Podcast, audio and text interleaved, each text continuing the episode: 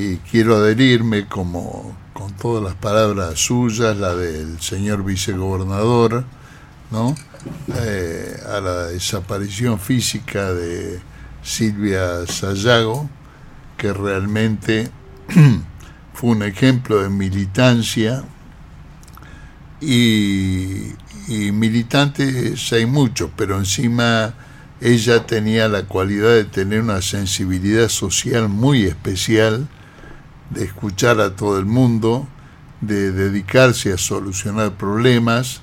este, y en eso eh, lo realizaba todos los días desde todos los puestos que estuvo y cuando no tenía ningún puesto hacía exactamente lo mismo, seguía trabajando, este, y bueno, hacerle llegar un saludo eh, muy especial eh, a toda su familia, a todos sus amigos, a los correligionarios que la acompañaron en la campaña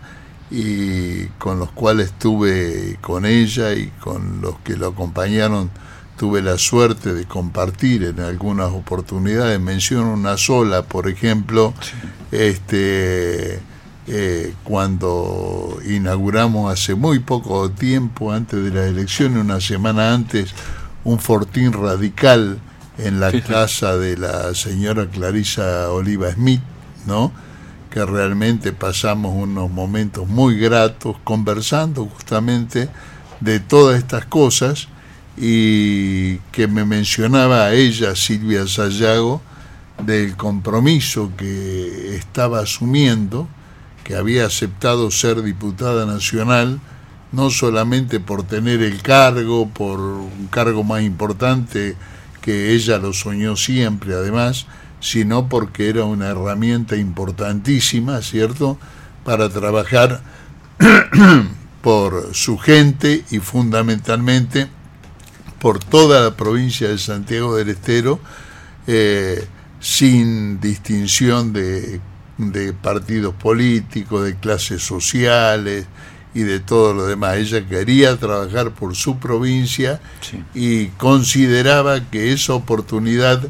que le dio el Frente Cívico este, era una herramienta muy importante, una herramienta fundamental para poder lograr esos objetivos. Así que Silvia Sayago, que se nos fue lamentablemente físicamente, pero estoy seguro que va a quedar en la memoria y en el recuerdo de toda la gente de Santiago del Estero, la que la conocieron y los que no la conocieron también,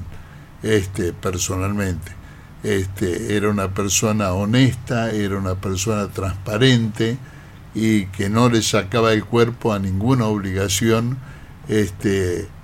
con obligaciones que ella misma se creaba, porque me acuerdo que en algunas reuniones este, terminaba de hablar y la estaba esperando este, un colaborador que le hacía de chofer además para ir a dos o tres este, actos más que tenía en diferentes barrios. Ella se puso al hombro la campaña, fue una de las personas que más se destacó en esta campaña política que terminó hace pocos días.